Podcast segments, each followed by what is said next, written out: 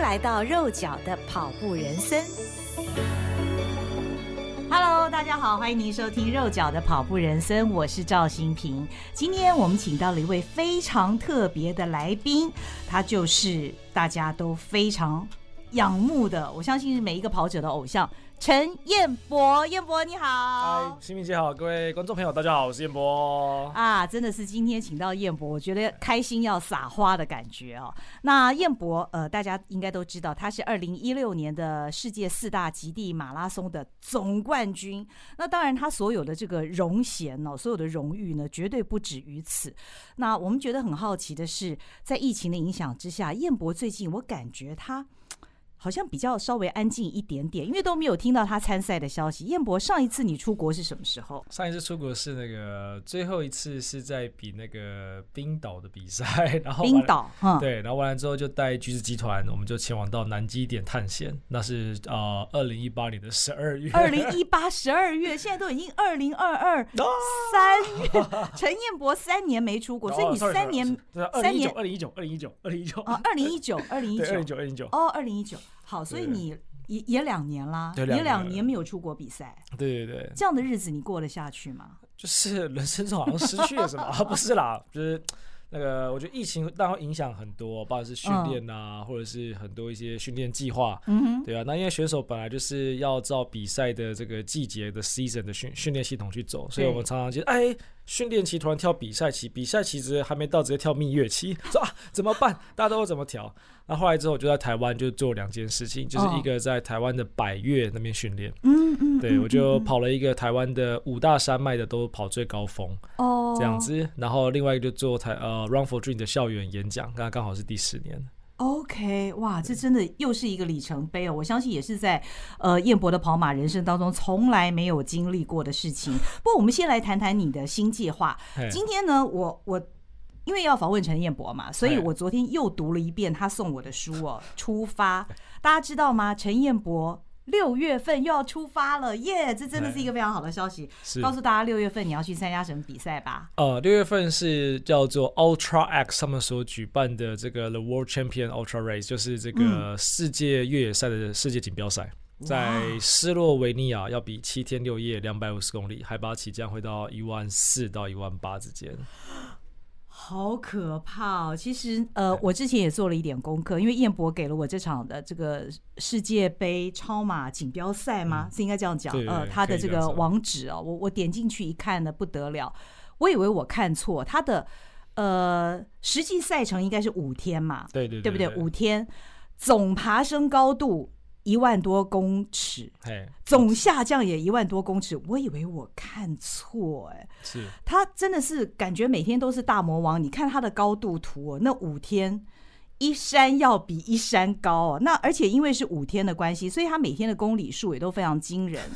第一天四三，第二天五十，第三天六三，第四天五四，连续跑了四天超马之后呢，最后一天是。四十公里也是将近一个全马，我觉得这真的不是人干的。不过其实陈彦博就专门比这种比赛嘛，对不对？嗯，谈谈看你，你为什么会呃，这会作为你等于说是疫情之后出发的第一场比赛呢？嗯，呃，其实原本是要去这个三月的这个二十五号 Marathon des Sables，就是 MDS 比赛，可是后来因为来不及了。Uh huh. 对，所以我就干脆讨论跟一些选手讨论他们的训练的一些计划，完了之后，我就把它决定给它延期到这个呃，先先比斯洛文尼亚比赛。那当然这个也比赛也延了好几年了，我大概延 也延两年我才来参赛。对对，那这样比赛压力比较大，是因为他们有邀请很多的精英选手去，那、嗯、我被有也有收到这个邀请函，然后包含是呃之前的 UTMB 的冠军，然后也有一些锐步赞助的选手，然后还有各家厂牌品牌签约的选手都会去。哦，所以像彦博这样的好手，跟其其他世界级的好手，你们是被邀请去参加的？对对对对对，他们会有列精英选手组，哦 okay、然后其他选手还就让他们开放报名，然后全部一起去比这样。那这场比赛你有得名的压力吗？哇，这压力对蛮大的，对，不过尽力啦，尽力尽力尽力。对，其实呃，到那个网站里面呢、喔，他目前是列出了十八位的精英跑者。对，那我看到燕博的那个照片在上面，心里非常非常的激动。我想所有的台湾人一看到那个网页，燕博的照片在上面，都会禁不住的为他加油，希望他能够得冠军。不过我们不要给他太多的压力了哈。那呃，我比较好奇的是，像这样难度这么高的比赛，燕博你又不能出国去练习，因为过去你经常为许多的极地超马会呃，甚至于远赴喜马拉雅山去练习都有。那像这样子的比赛难度也非常非常高，但是台湾虽然你刚刚说跑百越，嗯，但是台湾的地理环境会不会也比较有一些限制呢？在台湾你怎么样训练自己能够维持跟在国外训练一样的强度？嗯，因为其实现在在训练上已经做蛮多变化，就不是只有一直在累积大家讲的累积公里数，而是必须在主要的训练课表之外，还要去练很多功能性的一些训练，嗯，然后了解结构性的训练，还有科学化的一些训练。训练系统，所以功能性、结构性、科学化，对对对，所以就是它其实就像是一个身体像一个电脑，然后我们要把所有东西去把它组起来，才可以做顺畅的运作啊。对，有有效率跟精确的去锻炼每一个课表，然后不要浪费一个垃圾的公里数，就到后来训练会变成这个样子。嗯嗯嗯嗯，对，然后。呃，在台湾的话，我们又有分是可跑性高还是是肌耐力训练较强的百岳路线。OK，对，OK，那它就是会比较符合我们在出国的比赛的超马这种环境。所以，比如说是南湖大山登单攻，然后到再到马鼻川这样子冲下来。对，然后不然就是八通关那边进去，八通关山再绕到后面一点，然后再冲下来。哇，大概是这个样子。不然就是赛前我自己会做一个检测，就是从这个新进农场出发，然后之后跑到乌林，然后之后又下到泰鲁格天上，加起来是一百二十公里。那我确认我。训练完的状态是 OK 不错的，那我就知道说这次比赛大概状况会怎么样。嗯，我不知道大家能够想象那种场景吗？因为我记得有一年我跟我的好朋友去爬雪山的时候，我们碰到了一位跑者，当然他不是陈彦博啦。可当时这位跑者他在雪山，当我们非常困难的在攀爬的时候呢，我看到那位跑者他是用蜻蜓点水一样的跳跳跳跳跳，然后几秒钟就消失在我们的眼前。我觉得。因为他不是陈彦博嘛，我想，我想，如果是陈彦博的话，那看起来一定是 那个武功是更为高强的。所以你也是像这样子的，就是不管是多高的山，或者是多低的谷。上坡下坡，你都是用跑的就对了。嗯，基本上都会是用跑的，除非真的是已经乳酸炸掉或喘到不行的时候，我们就是用快走跟跑的方式一直在交叉。嗯，嗯，嗯，嗯，那基本上就是不管它的坡度多陡，你只要身体能够持续在一个呃半动态的情况，嗯嗯，对，你就可以有有办法去克服。嗯嗯嗯，虽然刚刚燕博说 哦，没有关系，也让大家听到这个非常真实的声音，因为陈彦博他说他过敏性鼻炎，所以他刚刚其实是一直忍耐了哈，所以但其实这也让我们非常佩服一位有过敏性鼻炎的跑者。我们都知道，在跑步，尤其是像燕博跑的超马，那个天气每一天的那个剧烈起伏的气温，影响是非常非常大的。那像你这样过敏性鼻炎，仍然可以完成如此艰难的超马比赛，更让人肃然起敬。没有，早上起床可能会连续打那种十几二十个喷嚏，然后把其他所有帐篷的选手都吵醒，然后 就说 “Oops，sorry”。哦哦哦，对他们了解，他们了解。哦，对，不过帐篷里面真的什么事情都会发生啦。对，因为呃，跑超马的时候，帐篷里面大概是十个八个人吧。对对对。帐篷里面其实都没有隔音效果。其实任何人，他的这本书里面就有写到，好像有个美国跑者。我我看那一段我也觉得很好笑。他那个美国跑者呢，他好像会做噩梦，他就会大叫，对对对，把大家通通都叫醒。对，可即便是如此，大家跑过这样的比赛呢，虽然你晚上被那家伙吵得都睡不着觉，可是仍然会培养出像是家人一样的那种感情哦，因为患难见真情。好，那我们刚刚聊到。呃，燕博他都跑山路来练习嘛。那虽然燕博他说他都不强调公里数，可是呢，你知道一般的跑者，尤其我们大部分的听友可能都是呃跑全马的跑者，还是会。每个礼拜的这个练跑，还是会以公里数来作为他们练跑的一个标准。燕博要不要告诉我们，像你这样子高强度的练习，你大概你的公里数又会是多少呢？嗯，其实因为这种训练的话，其实是因人而异。有些人练少一样可以跑得很好，有些人啊公里数少一样可以跑得很好。可是他其实是做的值很高，嗯，对。而有些人是跑的量很多，可是他的值很低。嗯，所以又变成是区分不同性质的身体的状况。是，对，所以应该说没有制定的标准姿势，没有制定的标准跑姿，也没有制定的标准的训练系统。其实每一个东西都是因人而异，因为大家每个人都不一样，骨骼、肌肉等长也都不同。对，的确，的确，对，所以其实分很多种不同的方式，红肌、红肌跟白肌比例也不一样。哦，对，神经传导速度也不同。真的，所以对我自己来说的话，我大概平均最基本就是两百。就是在训练的状态的情况下对对对对对。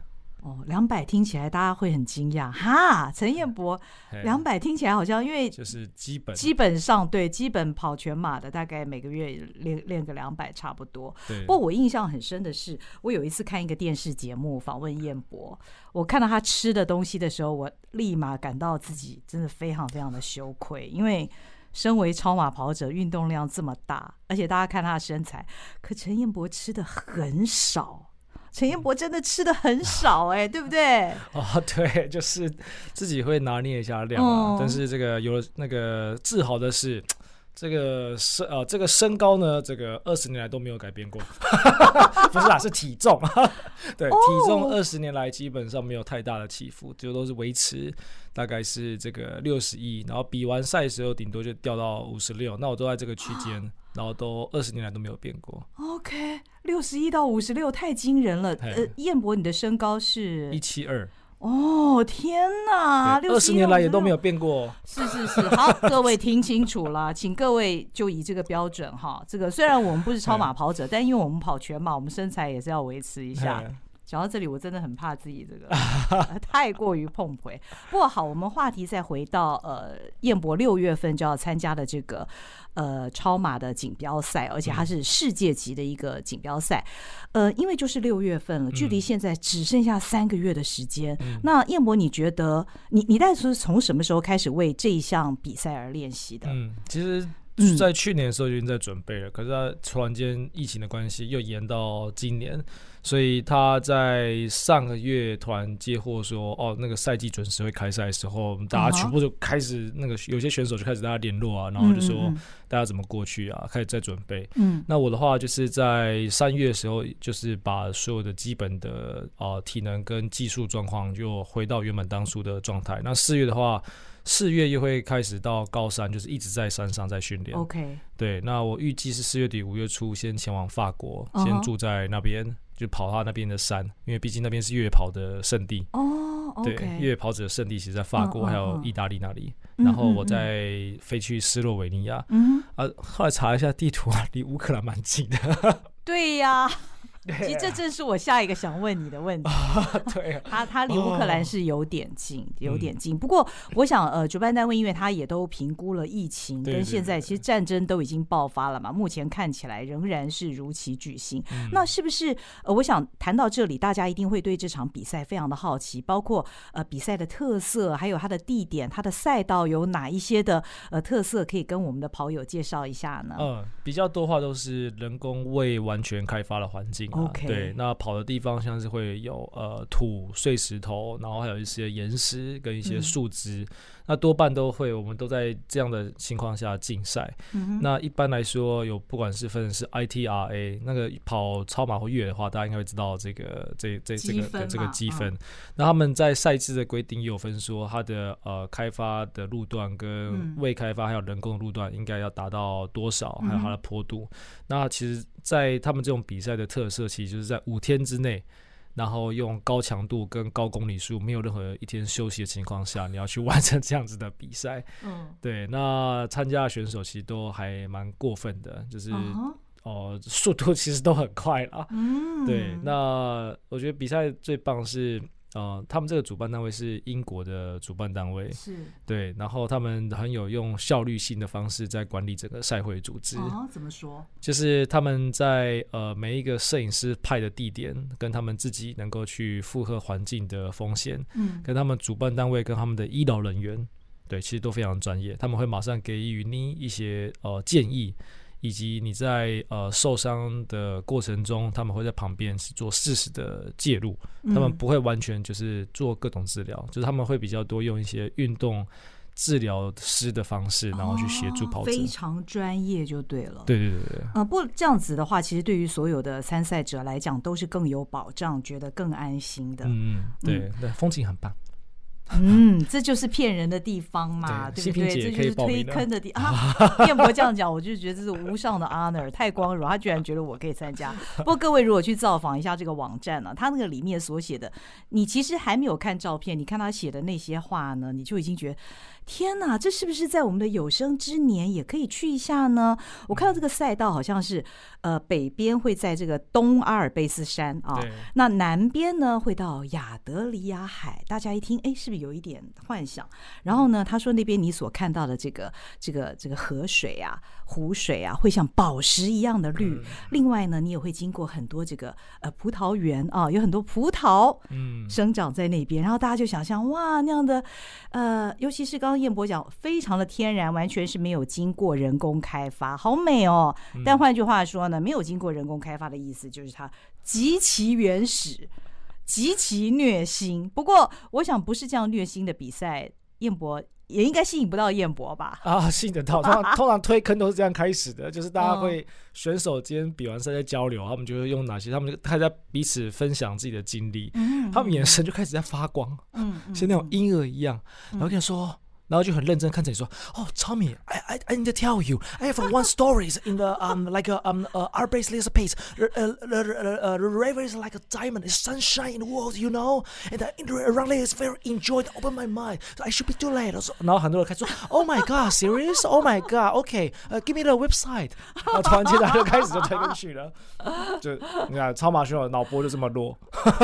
对，他们脑波那么弱，身体却是那么强，然后在那个赛程过程当中呢，又觉得痛苦到了极点，甚至于到达地狱。可是呢，一而再再而三的周而复始的参加这样的比赛，所以每一个都是那么精彩的故事。那彦博，像这场比赛听起来也真的是非常非常吸引人。那因为我们对超马的所知不是那么了解的那么多嘛，那像参加了这样的一场比赛之后呢，你觉得在你的整个超超马的履历上面，它会为你增添什么样的光彩呢？嗯、因为你都已经是我们对这个世界四大极地超级马拉松可能比较知道一点嘛，因为有你哦、呃，有像之前的林义杰参加过。那像这样的一场比赛，他会在你的履历上面增添了什么？嗯、好的，现在帮大家介绍一下超级马拉松。那音乐下，嘟嘟嘟嘟嘟嘟嘟。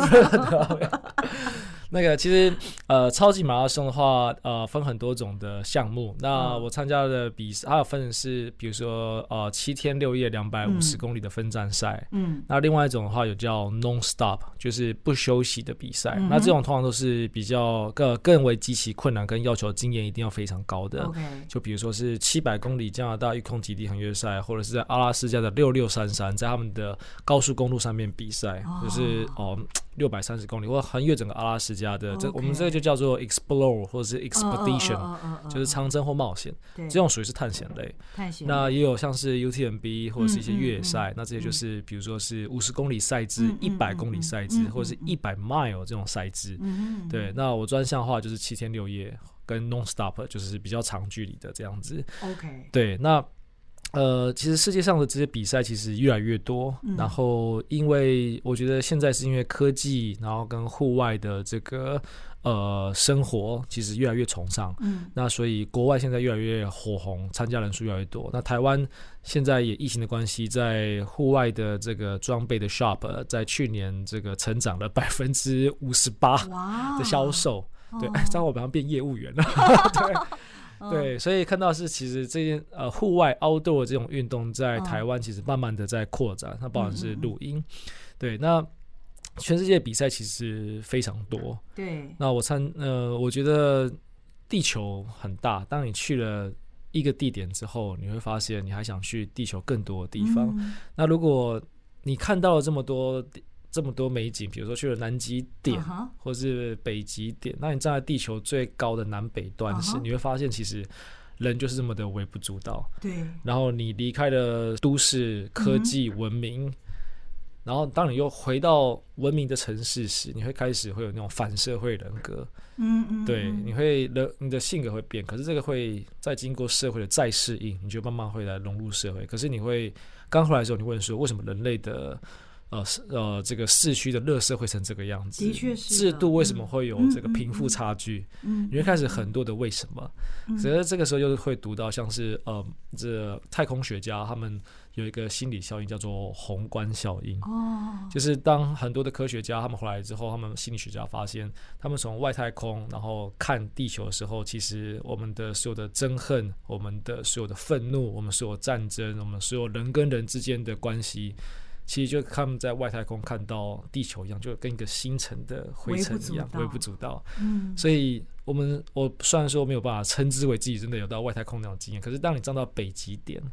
或是南极洲长达这种极地没有任何科技，嗯、一两一两个月时，嗯，就是 pure 全部都是白色的，对，跟你跟动物相处，然后那么久，你再回到城市，你觉得慢慢会有这种感受，所以我觉得超马会让我们这么吸引我们，就是不断的再次去探访那纯净的大自然跟那么美丽的地方，其实就是会去吸引我的，就是一次又一次去。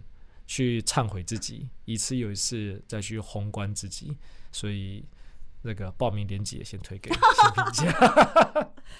的确会令人入迷。其实，呃，彦博讲的，我我也略懂啊。他勾起了我的一个回忆，就是当我们在呃纳米比亚的沙漠的时候，在那样干燥，已经好多天都没有洗澡，而且你放眼望去什么都没有的时候呢，其实，在那个的同一时间，在地球的另外一端正在举办。呃，英国的伦敦马啊，伦敦马拉松世界六大马，那对于所有的跑者的心中的跑全马的跑者来讲，那也是一项盛事。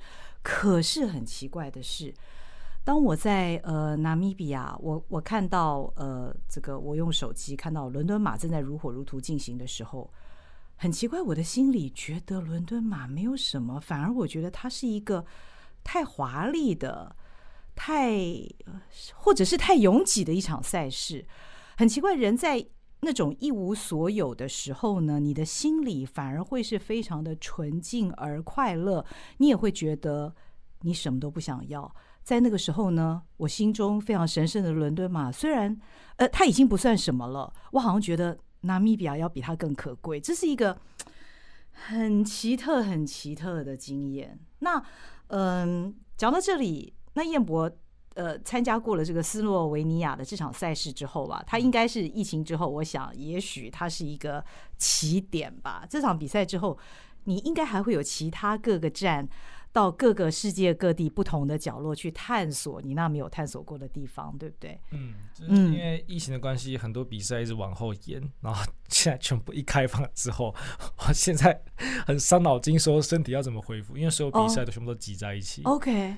太多了，你不知该如何选择吗？对，但是明年就是，便是说，因为现在这个隔离的关系，我回来可能又要被关在这个这个饭店，要自自主隔离啊，要呃隔离完要自主隔离，所以可能就会比较多的时间会牺牲，所以我打算就是呃。出国的时间就稍微拉久一点点，oh. 然后顺便跟其他国家选手交流、训练、比赛，然后也考一些证照，这样子。哦哦哦，所以斯洛维尼亚这一站就六月份回来之后，嗯、你你不会立刻回到台湾？对，就在呃那边训练，然后也考一些户外的一些冒险的证照，oh. 就再去这个学习跟深造一下。哇哇哇哇！对，然后接下来明年的话，大概预计一月会在纽西兰，二月在加拿大育空，然后四月的话在这个 MDS，就是 Marathon des Sables。嗯嗯对，所以赛季就是开始要开始展开了。哦。哇，你刚刚有提到加拿大育空这个比赛是你的十周年的回归的一个比赛，所以对你来讲意义格外不同吧？嗯，因为我其实，在二十呃二十八岁的时候完成加拿大育空那场比赛，嗯哼，但我比的极其痛苦，哇，我真的是快死掉了。哦、对，因为我太年轻了，然后就比这个比赛是。是，它是这个 BBC 跟 Time Magazine 评为是 Top Ten Endurance Race，就世界十大耐力之项目这样子。一个是 Full Desert 嘛，然后一个是这个一其中一场也有是加拿大 Yukon。那我比完之后，我就有长蛇皮，甚至带状性疱疹，然后又有压。那个是在你生病之后的事情吗？嗯，在对生病之后。哦，哇！对对对，就是那样比赛一比完之后，我有几个状况，就是有压力创伤症候群。就 street shoulder，嗯嗯，对，就是你比完之后，你在床上你会突然间就是在哭，很冷静的哭，然后不然就是比完睡到一半突然跳起来，然后又开始在穿装备，然后旁边的选手跟我讲说：“Tommy，你已经比完比赛了，你已经比完比赛，不用再穿装备了。”对，然后为什么会这样呢？因为医生说你二十四小时处在处于在一个高度生命警戒的这个压力之下，久了之后，它就变成是一个症候群。对，叫 street shoulder，然后另外一种是密闭空间恐惧症。嗯嗯，对，因为我们比赛的时候要自己睡在野外，加拿大那种赛事是零下五十六度，那因为要机要求轻量化，所以我们的雪橇上面没有帐篷，就是睡袋加上一个防水套，紧急，然后完全露天。呃，对，就是一个头也会盖起来，所以不懂的人可能走过去以为那是裹尸袋。对，所以你头灯就是只有照耀这样子的。这样区域而已，嗯嗯，对，然后又瘦了十五公斤，但我想要是看看是十五公斤，对，瘦了十五公斤。Oh my god！心屏姐，如果你想要减重的话。这是一个很好的，他真的不放弃，随时 在随时 Q，随时 Q。这这是一个蛮好的坑，我对于减重一向非常感兴趣。对，不过我想就是看看十年前跟十年后的自己，就是自己的心态上或者心灵上有没有成长。他应该是要是可以很享受在这个赛事的，虽然说很痛苦，可是我并还没有这个智慧。但是现在要想看十年后，我可不可以用不同的心态去面对它？哇，这我想对燕博来讲是意义非凡。那。因为燕博一直 run for dream 嘛，那这就是接下来你的一个一个的梦想，嗯、对不对？斯洛维尼亚、纽西兰、加拿大，点点点点点，梦、嗯、想要一直持续下去。那呃，其实节目的最后，我想念一段哦，就是这本出发，这出发出发出发，高度推荐。虽然这是他四本书当中的其中的一本哦，呃，我觉得我看这段话非常非常有感觉，跟所有的跑友分享。大自然的慷慨给予，令我感受到大地的原始狂野和永恒寂静，看见了雄伟景致的地形地貌。此刻的我觉得自己不过是颗尘埃。世界极地探险家、诺贝尔奖得主南森曾说：“灵魂的拯救不会来自于忙碌喧嚣的文明中心，它来自于孤独寂寞之处。”这是在呃上次参加这个南极站 （For Desert） 南极站之后，陈彦博他心里面沉淀之后，他所写出来的话。那书里面呢，这个是配上他坐在雪地里面的照片啊。很棒，所以，哎，我我也是要开始推坑了吗？对 对对，把大家抱抱起来，抱起来，抱起来，对对对。好，谢谢燕博，那也让我们祝福燕博在接下来六月份的赛事，还有所有的赛事，他都能够心想事成，表现出最好的自己，永远都能够 run for dream。谢谢燕博，谢谢，谢谢明姐，谢谢大家报名在这边可以点下去哦，心屏姐，谢谢，拜拜，拜拜，拜拜。